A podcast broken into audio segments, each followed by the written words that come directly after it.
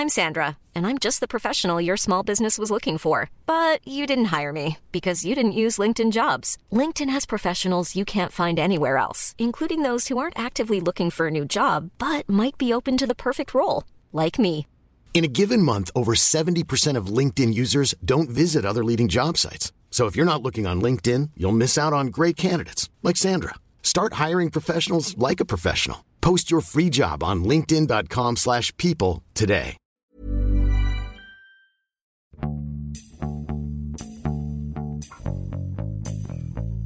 欢迎收听《艺术有毒》，我是胡胡。我是 Sammy。今天我们要聊的这本书是北京的中间美术馆最新出版的一本，叫做《中国作为问题：二十世纪下半叶以来的艺术与思想》。呃，所以我们今天也要欢迎嘉宾，嘉宾是北京中间美术馆展览部与研究部的钱梦妮，也是这本书的编辑。Hello，大家好，我是钱梦妮。可以先请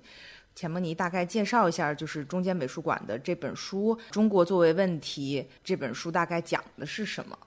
先说怎么来的吧。这本书作为一个美术馆的出版物，因为美术馆也有很多类型的出版物嘛。对，对，哎，我们要不要先先聊一下中间美术馆？因为我觉得可能是的，这个本来就是你列在第一个问题的。对不起，对不起，对不起。那个我，因为我觉我很怕，就是我们的听众可能不太了解北京的中间美术馆，嗯，因为中间美术馆应该算是坐落在北京西五环。是西五环吗？西四环到五环之间的这么一个私营的美术馆，所以我不知道是不是可以请钱梦妮大概来分享一下中间美术馆的这么一个自己的研究方向吧。嗯就是中间美术馆，它可以说是北京西边最活跃的美术馆之一吧，就也也也可能去掉这那个之一。然后它基本上是在零八年的时候就有了，但是是从一七年卢英华老师他担任馆长之后，就是有了一些比较大的变动，就是从一七年到现在，基本上我们做的展览都是偏向于研究型的展览。就学术研究型，就是传说中的那种打不了卡，然后拍不了照，然后但是看到里面全是书、全是文献那种感觉。呃，然后它基本上从一七年到现在几年，一年能大概有三四个那种研究型的展览。主要的关注的事情呢，是一个当代艺术和艺术史的一些内容。嗯所以全部都是跟中国相关的。嗯，对，就是我们会特别的提出来一个点，就是因为当代艺术里面很多理论、很多东西都是来自于西方的，然后就没有人质疑这件事情。然后就是从大概罗英华和他的搭档刘鼎也是策展人，他们俩在之前做的研究系列研究里面就提出来，为什么一定要就是所有的东西，关于中国的艺术，关于中国的理论，他会说为什么会所有的东西都依托于西方？就我们为什么为什么不质疑这件事情？所以他们就提出了，我们其实应该从中国内部来来讨论这个问题。就是西方的理论其实作为一种参考，或者是作为一种背景，但是中国其实有它自己的嗯语境，有它自己的一些脉络。嗯嗯很有趣，而且听起来其实你们是在做重塑一种中国当代艺术史的这么一个工作。对对，就是说的有野心一点，就是这个意思。嗯，呃，然后这本书呢，就是基本上正好，因为我们之前三年不到，呃，四年不到的时间做了几个展览，然后这几个展览多多少少在这个最近出的这本出版物《中国作为问题》里面都有提到，就因为它刚好是一个。贯穿了整个这几年的所有的艺术实践、工作实践的一个特别内核、特别核心的一个东西，因为它是一个文集，它里面就包括了一些很重要的，就是依托了我们这个中间美术馆一贯的这个哲学理念而请的这些学者、请的这些呃演讲者来做的演讲，呃，然后也包括依据展览来写的文章。嗯，所以我就对这本出版物的一开始就是这个标题很好奇啊。嗯，什么叫做中国作为问题？中国作为问题听起来特别大，对吧？然后对，特别大。我们之前还就是试图想要向就是一些主主流的，就是官方的媒体去推荐这个书，然后他们一看到就说这个这个不可能做的，因为中国和问题放在一起，就是你就是嗯不听感觉就是个解释了。禁忌是吧？对，不听解释了，就是你这中国问题，就是中国怎么能有问题呢？就是，嗯，但是不是这个意思嘛？就是我们这个这本书的前言里面其实有提到，就大概的意思其实就是，就我刚刚说的，大部分美术馆，然后艺术家其实都很喜欢拿一些外国的西方的东西来作为一个参考，来作为来解释大家的合法性的一个理论工具。但是其实我们要回到自己，然后深入自己的问题来讨论。就是所以就把中国作为一个问题，作为一个 issue，对，就大概其实就是强调这一点，就是我们要回到自身，对，所以这里面会有一段就是说中国作为问题可以说是内在于我们所有工作的一个出发点，就是这个意思，嗯而且其实这两年中间美术馆真的很活跃，也大概是因为卢英华接手这个策展人和馆长之后，我觉得有一些很多改变，然后这些改变也是我自己觉得特别有趣的地方，就是你包括刚才说的这种中国就是自己的这种文化和艺术史的一个梳理。然后一七年之后，我也是。很多次都专门从七九八跑到西五环，就住在北京的人大家都知道，从七九八跑到中间美术馆是真的是需要是真爱才能过得去，因为经常堵车的话，我曾经试过单边就两个小时，就是来回就四个小时，呃，就是所以就是需要付非常大的努力去看，然后那些展览每次看完了以后都觉得很。很值得，所以我也是，就是钱梦妮跟我说这本书的时候，我也很兴奋。就是看了以后，就其实里面都是一些以前你们一七年开始到现在做的一些讲座或者是一些活动的摘要嘛。对。然后还有专门写的一些文章，我感觉是有一个串联的主题的，你能大概讲一下吗？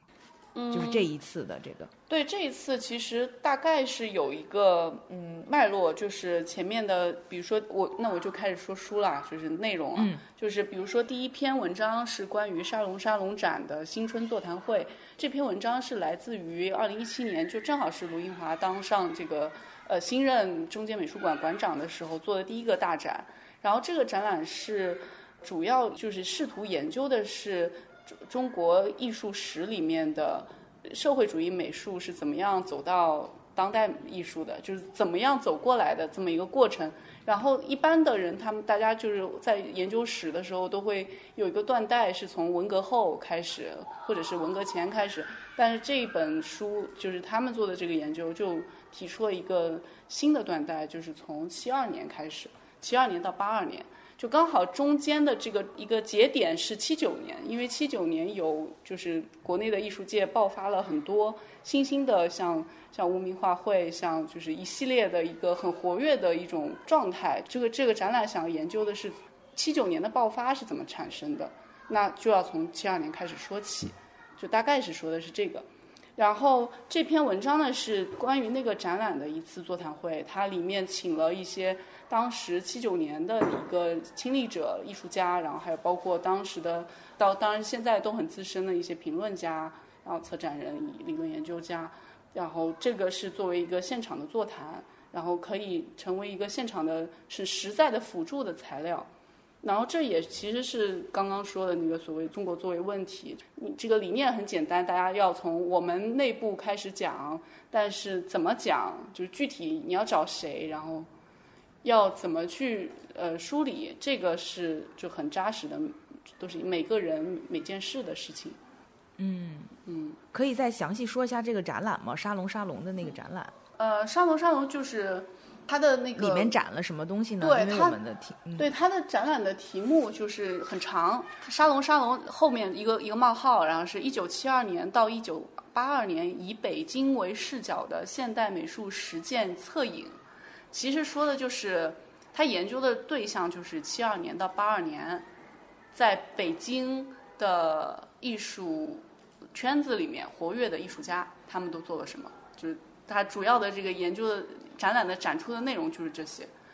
嗯，然后这里所以你们展的是原作还有文献，对对，就包括文学作品，因为它这个是包含了所有，就是因为那个时候大家就是画家跟诗人跟呃文学家其实都是混在一起的，玩在一起的，嗯。所以就是里面所有的东西，就是那个年代的这些人他们的旁枝末节，他们的亲朋好友，他们的创作，他们的生活，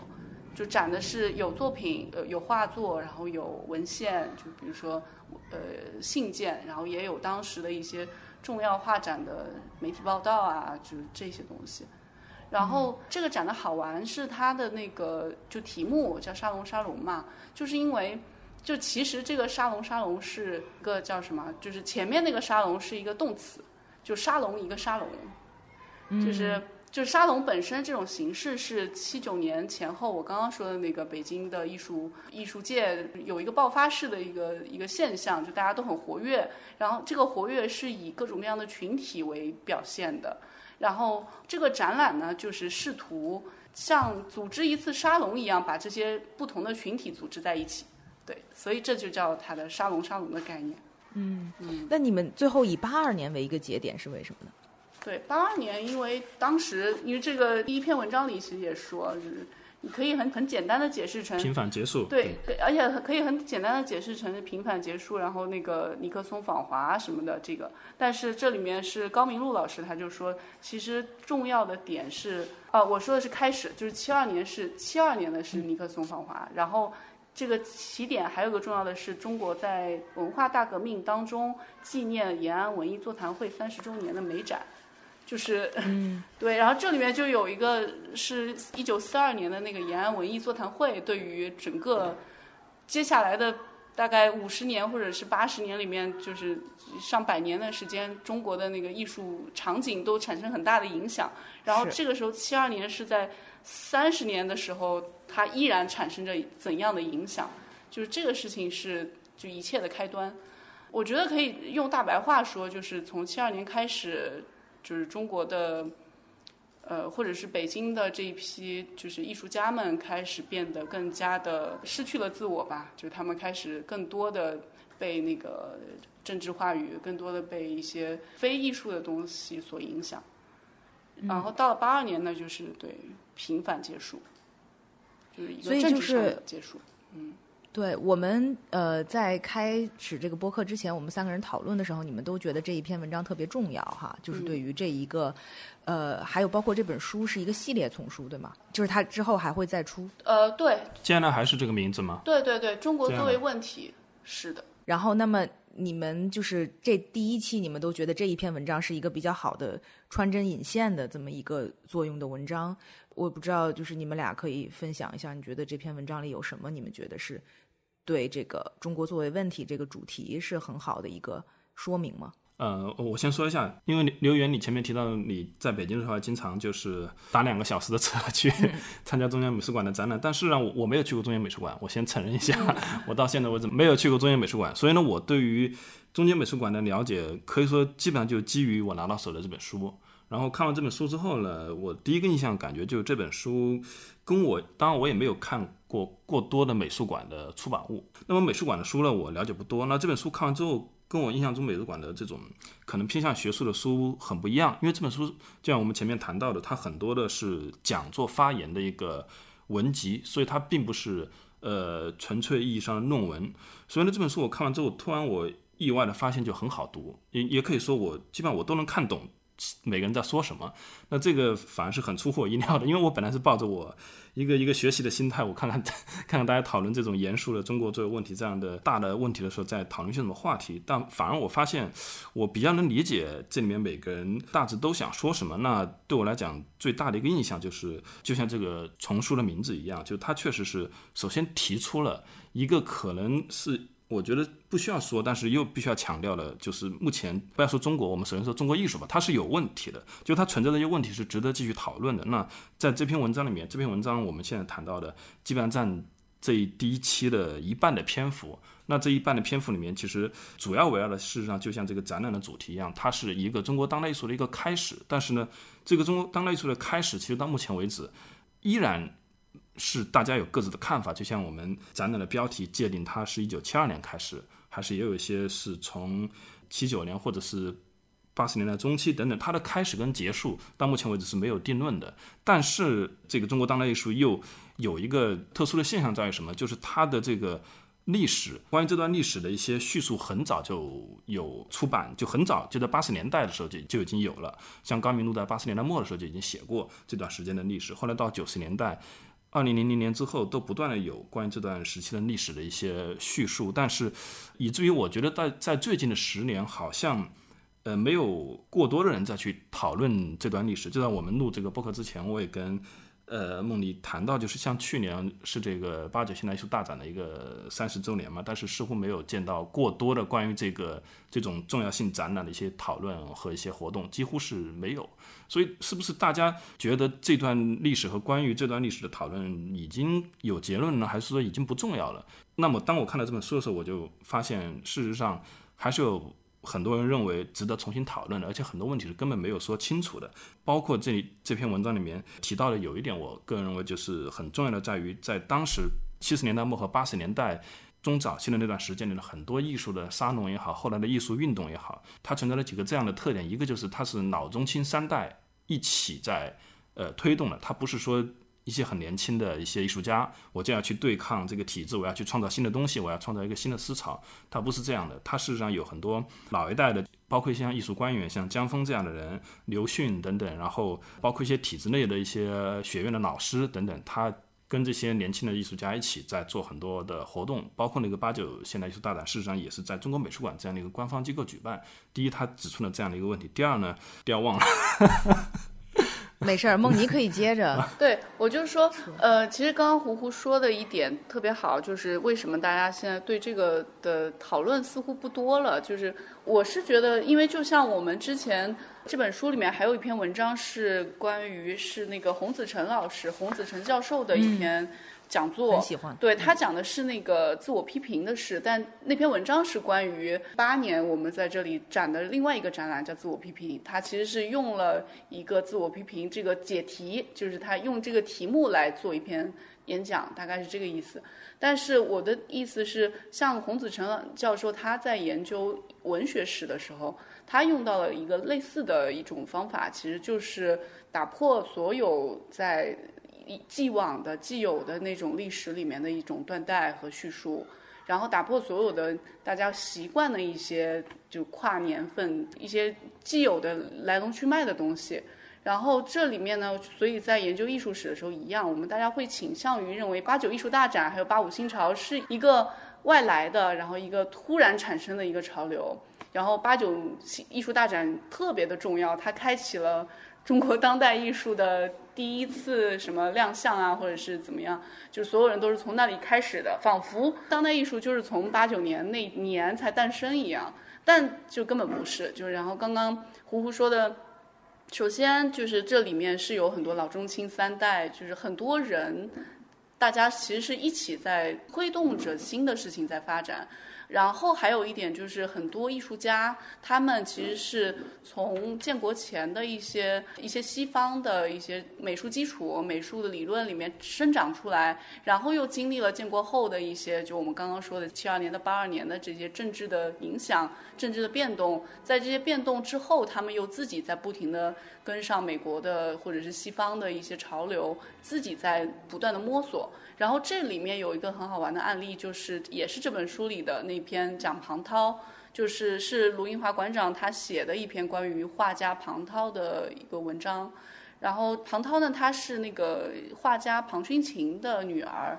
他也是，就是这作为一个案例分析吧，他这辈子也没怎么做过展览，可能在一八年我们这里做的那个展览，就是他人生最大的。也是唯一的一次个展，但是通过就是细细的去看他的作品，从年轻的时候，比如说二三三四十年代，他刚学画的时候画的那些油画，有一点印象派的，有一点就是西方的那种传统的一些作品，然后到后来他自己在渐渐的变化，然后到了她跟她的丈夫。临港，然后在那个体制内，所谓的就画了那些很红的、很很专的那些画，但是在那些画里面，就是也在竭力的保持自己的主体性，然后画出艺术性和所谓的政治和艺术形态都有有平衡的好作品。然后到了他八十三岁，就是很老了之后，在一七年的时候，他的新作是画了一些像音符一样的那种抽象画，你就是能看到这个。就艺术的风格，它是在一个人的创作里面是慢慢的长出来的，它并不是像大家说的啊，八九年突然他变成了什么，或者是他这个人很保守，一路保守到底，这个是很很天真的一种一种而且想法。在那篇文章里，在庞涛那篇文章，我印象特别深刻的是说，他其实之前就有尝试这种类似可能在一般传统的这种评论家看起来是抽象的作品，然后就还把什么江峰，江峰把他骂一顿，然后到后来江峰就可能是因为太讨厌、太反对这些抽象的表达的这种艺术方式，最后在一个会议当中心脏病突发，就是对对对，这这抢救真的失败。真的是被气死对我当时就是就被气死了，被这些抽象画给气死了。当时看那个文章的时候，这个触动对我来说特别大，就是没想到在那个年代，就是做这些东西的禁忌是这么大的。嗯，然后但是你又看他那个时候的坚持，到他你们后来给他做个展的时候的这个延续性，其实能看得到的。没错，没错。所以就是我们其实过去的两三个展览都是这样，就只要是关于像这样的呃社会主义美术的这这一类的探讨，这一类的展览，大家就是如果不知道的观众啊，一进来第一个反应是。你们这里好像中国美术馆就是展的东西，因为确实那个名单跟中国美术馆习惯展的名单其实是很有很大的重合度的，对。但是其实重点就在于你去仔细的去看他们当时在所谓的体制内、所谓的主流那些作品，就同样一批人，他们画的主流的作品，为了交差的作品，或者是为了就是领导布置过来的那那种任务，和他们自己的真的关在屋子里去做的一些小的创作，特别私人的那种，这这里面才有一个一个一个真实的历史。对，第二，我想起来了，啊，你说，你说，其实就是谈到像庞涛，因为像庞涛这样的艺术家，我在看这本书之前也也不了解。我大概知道庞军就有个姐姐，但是我对于庞涛是完全不了解的他的作品，因为我可能拍卖会上可能见到过一两幅，但也没什么印象。我后来在网上查了一下，他确实也没有什么太多的这个过多的展览的这种信息等等。所以呢，我看完这篇文章之后，对庞涛确实也产生了很大的兴趣。那么我刚其实要接着说的就是中间美术馆也好，包括这本书也好，其实第二个给我很很深刻的一个点就是。他在这里面就不断的在梳理一些在七十年代后期和八十年代初期跟这个新潮美术同时在进行的一些中老年艺术家的创作。那么像包括中间美术馆前面也举办过像那个对对 无名画会的那个张文亮、杨雨树等等这样艺术家的展览嘛。那么因为我之前也也看过一些关于无名画会的书，我就感觉像无名画会的很多艺术家，他确实跟当时的其他的一些这种绘画的团体也好、组织也好，有很大的不同。简单来讲，他们可能更远离于政治，或者他们更听从自己的内心去画画，他不太关注外界。但事实上呢，他们自己每个人的绘画都是一个长期性的一个行为，它不是。我反而认为，像八五新潮的时候，很多这种年轻艺术家的创作呢，它是一个短期性的行为，它这个行为不一定是有很持续性的，可能过了那几年就就消失了。那我在这本书里面看到。呃，应该是高明路统计的一个数据，在在他当年那本关于八五运动的那本书里面，他提到的呃老中中青年艺术家，他是以三十五岁为标准，那么三十五岁以下呢算青年艺术家，那么呢在当时被他记录的在案的这这个比例里面呢，有百分之九十二的艺术家是在三十五岁以下的，那么呢只有百分之八左右的是这个年龄以上的，那我觉得。按照这个标准的话，那今天活跃的艺术家可能大部分都不能算青年艺术家，我们知道的。所以呢，可以想象，在那个年代，事实上有大量的中青年、中老年的艺术家是被忽略，或者就像这本书里面提到的，就是他事实上隐隐的被这种青年的艺术家或者代表新潮美术的这些艺术家的群体视为一种对立面，或视为一种反面。比如说，他们会把它简单的归纳为这些艺术家，这些所谓的中老年艺术家，像比如说像庞涛等等这种，包括像吴冠中等等，他们就是一个纯粹的追求形式美，他就不像新潮艺术那样注重什么观念，观念注重呃哲理，注重对对对这这些东西。那么呢，更多的只是追求纯的形式。但事实上，像中间美术馆做的这几个展览的目的，我觉得也是在于把他们重新给把这些艺术家重新给挖掘出来，然后呢，去还原在那个年代不是说只有只有运动，不是说只有团体，那也有个人，而且有中老年的这样的艺术家，而且还在不断的突破。因为像庞涛，即便是庞涛，他也不是一辈子都是这样的。他是出生在上世纪三十年代，他父亲是庞勋琴，是这个觉兰社的一个发起人。他是生活在一个从小就接触现代美术，他反而不是从小接触很传统的美术。他从小十岁左右可能就开始接触现代美术，然后后来，当然他他一直在中国嘛，那中间有呃很长时间的创作，他没有得到很大的突破，但是他到了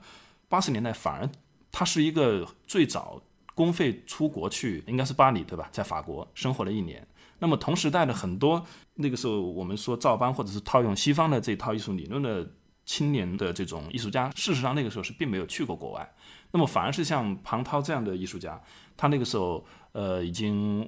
五十多岁了。那么，他反而是近距离的接触了西方的艺术。所以呢，我们不能简单的去理解，就在当时中老年的艺术家就代表了艺术传统和和落伍的一面，而年轻的艺术家就代表了进步的一面。这个是我看完这本书，我觉得这本书也好，或者是中间美术馆在做展览也好的另外一个线索。嗯。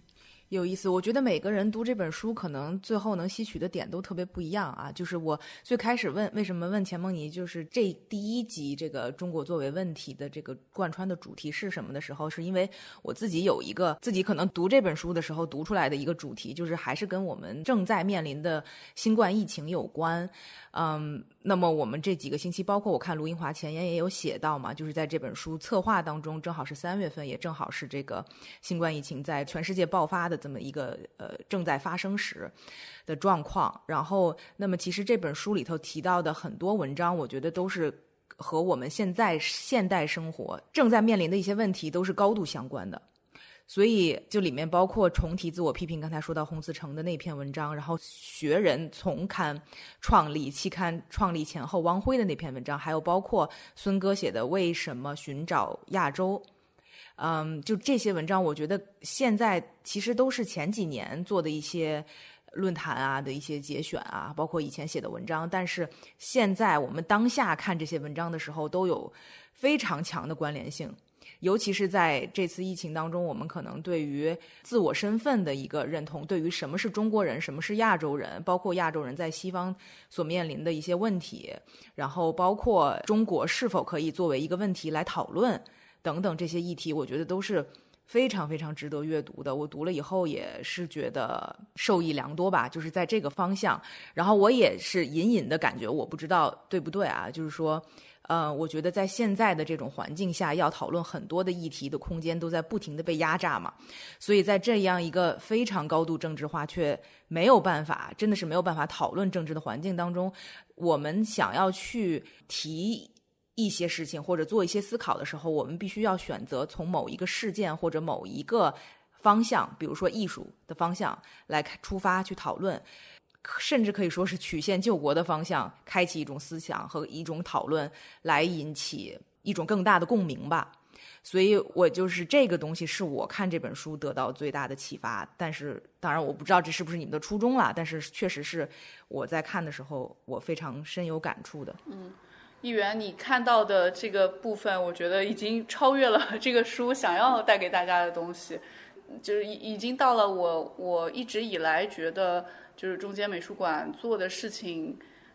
就是他一直在超越我的一个设想，因为我本来以为这边一直是在做一些艺术史的研究，就是特别的、特别的学术，或者是特别的那个学院派的那种。但是后来我渐渐发现，就并不是的，这边离当代就大家理解的那个当代艺术其实也非常的近，因为当你就去回头重新看当代艺术怎么来的时候，其实也就是直接。回答了，就是当代艺术现在在哪里？就是这种这种问题。如果你不去梳理以前的老一辈的人他们怎么来的，那你你现在的人就是他们是站在一个空的东西上面，是悬空的。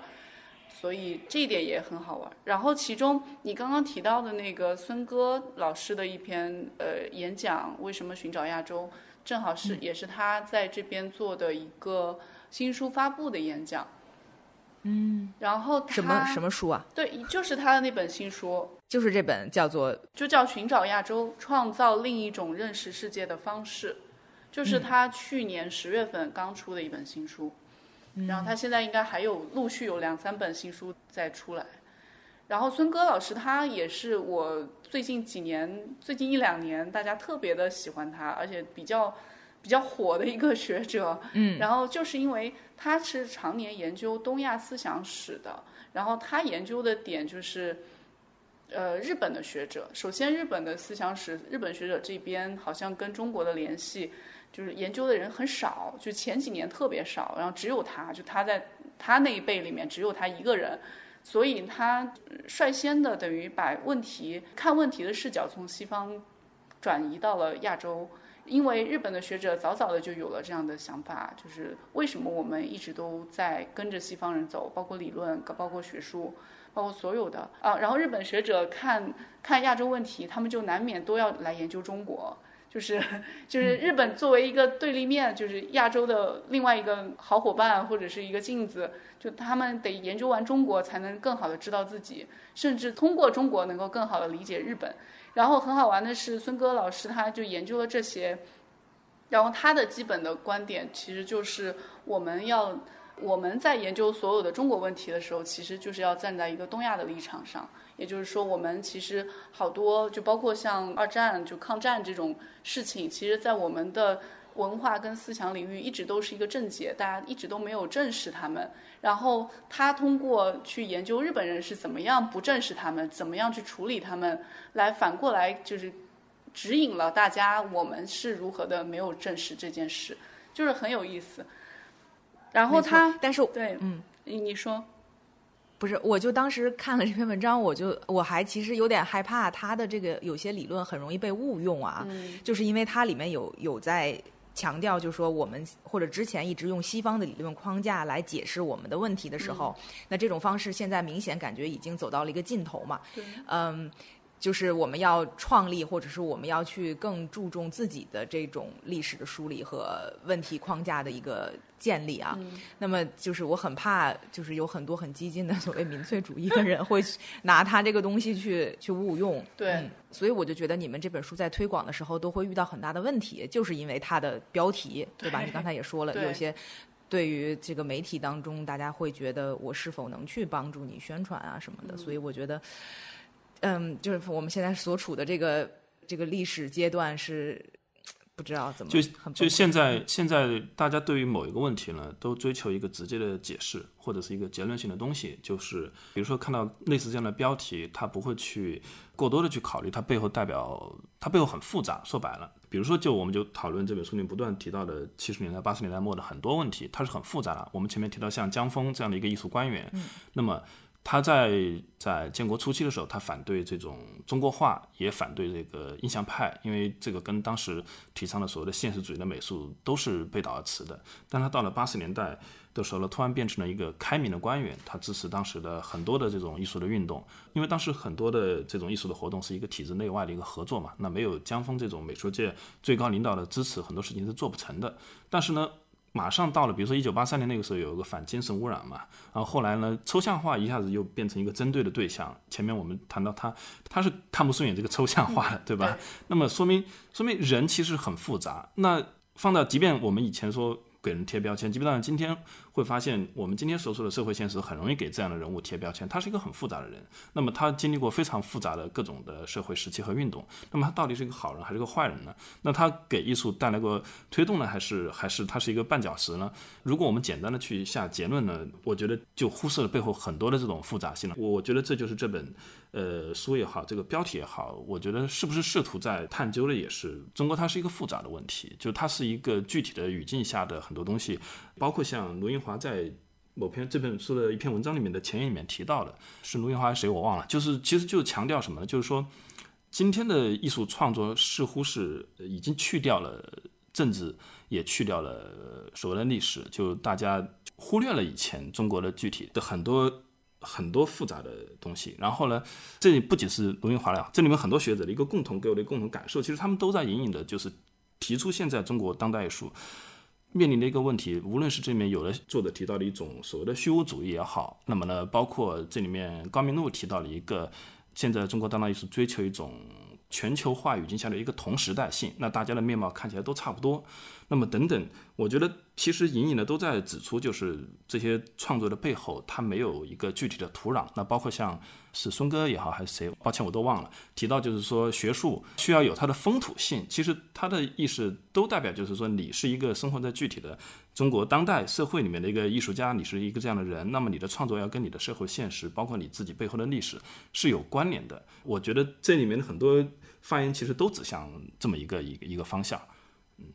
然后这里面其实有一个问题，就是因为这在现在的那个国际上的当代艺术也是一一种风潮嘛，大家纷纷的走向了热带，纷纷的走向了第三世界国家，就是开始研究自己身边的东西，然后开始然后开始走向三三线城市，然后开始拍自己身边的垃圾桶啊或者什么，就这种所谓的现实，所谓的土壤。但是就这里面，所以要区分的一个是你是为了。因为现在西方已经不稀奇了，你为了找一个新的 label，找一个新的广告，还是真的你想要关心这个问题？就这两者之间其实是有很大的质的不同的。昨天是昨天吗？我发在群里嘛，就是我，因为我正好无意中看到了，就许鞍华的一些截屏，他讲到就是。一九七五年的时候，他当时正在帮这个胡金铨做一些事情。那么呢，胡金铨当时是靠那个《侠女》拿到了戛纳的一个奖，好像是技术方面的奖项吧。总之就是胡金铨的电影，香港电影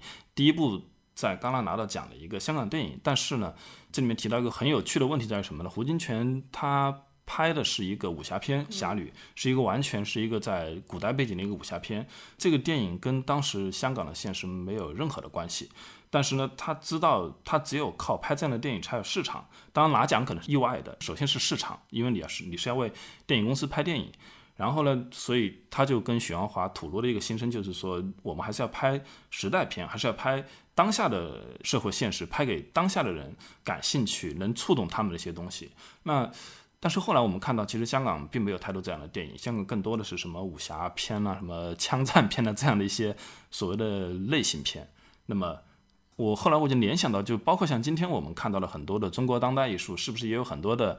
类型艺术？所谓的类型艺术，其实就是它有一个基本的框架，这个框架让你能够很容易去理解。就比如说今天我们要去看一个恐怖电影，那恐怖电影的目的就是为了为了吓到你嘛，对不对？那它是一个非常直接的，就是当然这这中间你也可以玩出很多花样来，呃，但。归根结底，它是一个类型的电影。那么，今天的当代艺术，我反正个人的感觉，确实是出现了很多所谓的类型的艺术，就是你能够把它放到某个框架里面去理解，或者你看到它的形式上，它想表达的意思，它能很明显的归类到某个类型里面去。但是，它跟那种完全从类型里面生长出来的这种艺术又不太一样。那今天在其他的文化文化领域，确实都有这样的一个现象。那么，基本上我们可以说，我们已经。不太希望现在的中国电影可以重新回到，呃，那种 怎么说呢？反正反正对这个是应该不抱希望了。但是呢，对于当代艺术，我觉得这事实上还是一个很严峻的问题。一个很明显的就是我们，因为我平时还是会多多多的看这些当代艺术的展览。一个很明显的例子就是，当你看到一个群展里面有国外艺术家和中国艺术家的时候，你就很明显，就是西方的艺术家就会非常的。也是很时髦，但是他们是在讲自己的问题，所以显得特别的真，特别扎实。然后中国艺术家就是因为讲的是一个，好像是学模仿别人在讲自己的问题，就是感觉就很空，然后飘在对飘在空中那种感觉。没错，而且没什么自信。对，然后中国艺术家模仿的越像，就越没自信。这个我特别同意。哎，其实我还有一个问题，就是中间美术馆在，当然我觉得你们做的这些事情。都，我个人是很感兴趣啊。然后，但是你们会有想到你们的观众是谁吗？我的意思是说，就尤其是在现在这样社会，大家美术馆都想要做那种所谓的。啊，网红展或者是可以吸引很多人流，然后来卖门票的这种展览的时候，你们在做的其实是另外一种坚持。大家都知道，看这种就像你说的，可能一进来感觉像中国美术馆，或者是有大量文献的展览的时候，对这个观众的考虑或者对观众的嗯要求其实是很高的。所以你们有担心过，或者是有在想这方面的事情吗？嗯，对，就是其实这也是一直困扰着我们的事情，就是美术馆它到底应该怎么样？就其实跟媒体一样，就是之前想的，到底是应该迎合还是应该引领，就是这样两个不同的立场。但是就总而言之，就是这边中间美术馆因为坚持做的是这种研究型的展览，所以我觉得它的好处呢是。它把艺术界、文化界和大众，就是这这这么几个不同的、就相对封闭的一个领域，就是那个边界都给模糊掉了。就是你等于是可以在这边，你看到的是很多文化学者，像什么戴锦华、汪辉啊，还有那个呃，我们下一期要做的罗新和向彪，他们都曾经在这里做过演讲，或者是即将要做演讲，然后都会有一些他们的发言，然后就等于我们其实把学院里面的一些思想资源把它拉出来。然后拉出来的这个场所呢，它不是一个像比如说卖书书店，或者是呃一个文化论坛那种，就相对短暂的或者相对有针对性的一个一个场所。它拉出来的放在的是一个讨论艺术的平台上面，就是以艺术之名可以做很多事情。所以这一点，我觉得这里面有一篇孙戈老师他在呃我们这里演讲的开始就说了，他说。美术馆是一个要与生活产生断裂式连接的一个地方，我觉得他说的特别好，就就是又要跟生活产生连接，又要有断裂式。呃，这个断裂式可你可以是通过网红展，或者是通过国际大牌，就是一个制造一个视觉奇观，就用这种方式来产生。但是这个连接到底要怎么连接呢？然后你能连接的多深呢？其实这个才是很多时候是考验艺术工作者的最大的问题。没错，哎，其实你刚才正好提到了，就是关于你们下一期，因为我们知道这本书是一个系列丛书嘛。对。那你可不可以透露一下，你们第二集这个中国作为问题会有什么样子的内容呢？第二集其实第一集跟第二集我们都是一起在组稿的，就是因为第一集就先做出来了，因为它有英文版和那个，呃，这个先是中文版，因为英文版也在做，我们会跟柏林的一个独立出版机构叫 Archive Books。然后跟他们合作，也是去年跟今年我们 A B C 书展上跟他一起合作的一个一个出版社。然后他们会出这一集的英文版，然后第二集的内容就也是包括几篇我们在过去的两年两三年里面请他们来做过的演讲的那个实录，然后也包括像找他们约的稿子，其中有一篇就是罗新历史学家罗新他写的稿子，然后还有一篇是。美术美术界的资深老学者邵大珍，他写了一篇文章，对，然后也有一篇就是关于刚刚胡胡提到的那个赵文亮杨雨树的展览，就跟那个展览相关的一篇文章，嗯。嗯。我也非常非常期待，而且你刚才说的那个，呃，英文版其实我也很有意思，因为我觉得这些内容其实是特别有价值，可以让就是我们反过来嘛，就是所谓现在不是很流行所谓的文化输出，应该让西方人看到我们这边就是中国学者在做的一些研究，因为其实这些研究都是在内部，就只有中文语境的人能看能看得到，那么其实英文这个语境的人就看不到，而且包括你们这本书里也。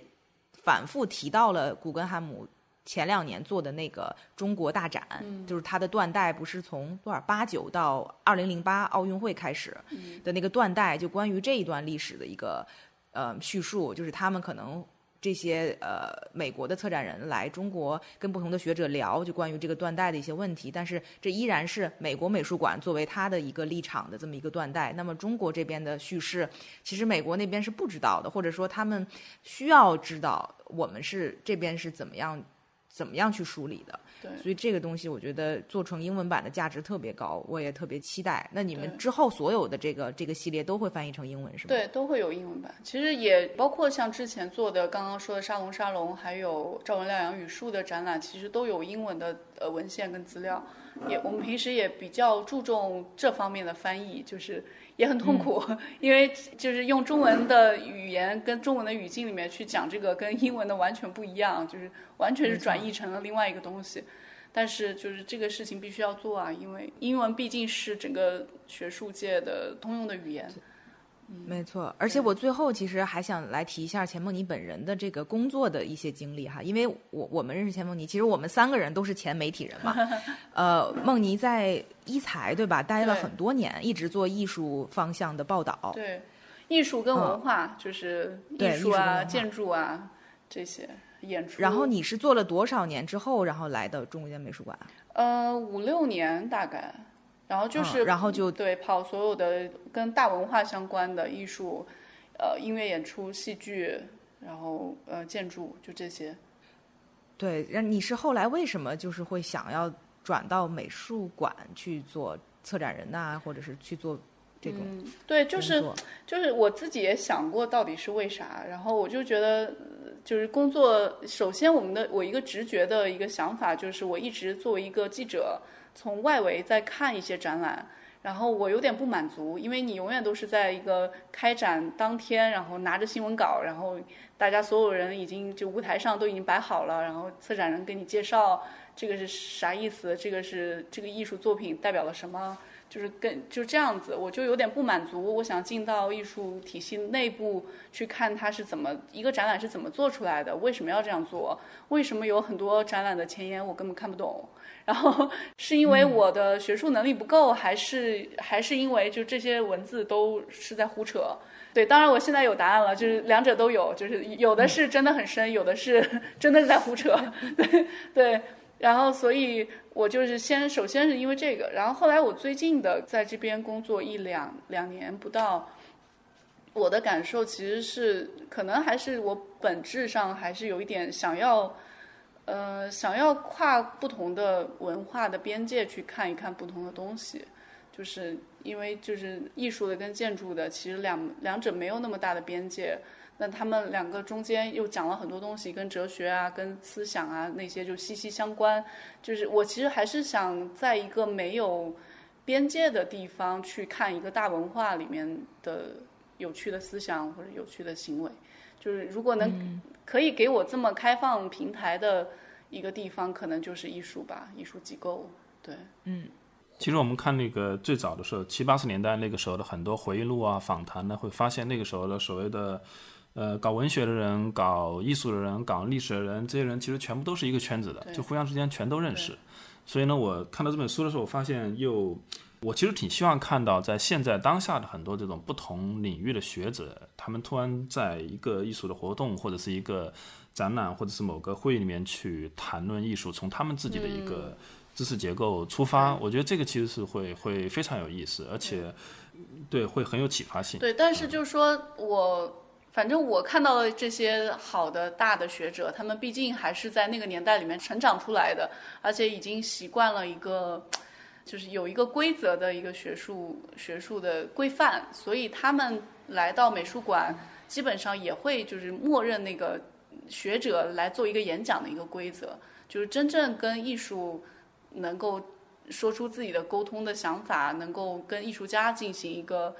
呃很有效的沟通的，我看到的反正还是不是特别多。也许年轻人可以，更年轻的一代，其实倒不一定不一定要很直接的谈嗯论艺术。其实我觉得像比如说像这这本书把这些不同的发言放在一起的时候，就对于读者来讲就有意义了，嗯因为你不会像看一本纯的艺术类的一本书一样。全都是聊艺术的，你会看到这里面有很多思想方面的、历史方面的嗯这种这种东西，然后但同时主题又是艺术的，所以呢，你就会联自己去完成这个 这个思考和联想的过程。那很好。没错，那这就是这个这个书的文章是一种策展，是一种 curate，没错对。其实我真的觉得我不是很能理解，当你在没有做任何准备的情况下，你去看一个展览，你就能真的能够吸收这个展览想表达的东西吗？那反正我我觉得起码像中间美术馆做的这个展览，真的是要要看的这些，可能要看了这个书之后再去看展览，效果会更好一点。，嗯，没错啊。还有最后一个很重要的问题，嗯怎么能买到这本书？哦，哦，是这样的。只要对这个书感兴趣的听众，可以关注中间美术馆的微信公众号，然后或者可以打电话咨询前台。对，微博可以吗？微博也可以，微博，留言、私信留言，嗯，然后就可以跟你们呃私下单独买到这本书，对对对是吧？就是跟我们自己内部的人沟通就可以了。好的，好的，谢谢。好，那我们今天就先到这儿。好，好拜拜。谢谢。感谢收听《艺术有毒》播客，这是由两位艺术从业人员主持的艺术读书跑题节目。我们的节目可以在 Artist Poison 官方网站、苹果播客、Spotify、喜马拉雅、网易云音乐以及荔枝电台收听。我们在微信官方公众号和微博上准备了更多与节目有关的信息，您只要搜索“艺术有毒”，读书的“读”就可以找到我们。Want to get a chiseled look in the jawline? Sculpt and shape your jawline with added volume from Juvederm Volux XC. Juvederm Volux XC is an injectable gel specifically designed to be robust enough to improve moderate to severe loss of jawline definition. And it is the first and only hyaluronic acid filler approved for the jawline. Add volume to your jawline for a chiseled look with Juvederm Volux XC. For important safety information and to find a licensed specialist, visit juvederm.com. That's J U V E D E R M.com. Not for people with severe allergic reactions, allergies to lidocaine, or the proteins used in Juvederm. Common side effects include injection site redness, swelling, pain, tenderness, firmness, lumps, bumps, bruising, discoloration, or itching. There's a risk of unintentional injection into a blood vessel, which can cause vision abnormalities, blindness, stroke, temporary scabs, or scarring. Talk to a licensed specialist to find out if it's right for you. Visit juvederm.com. That's J U V E D E R M.com.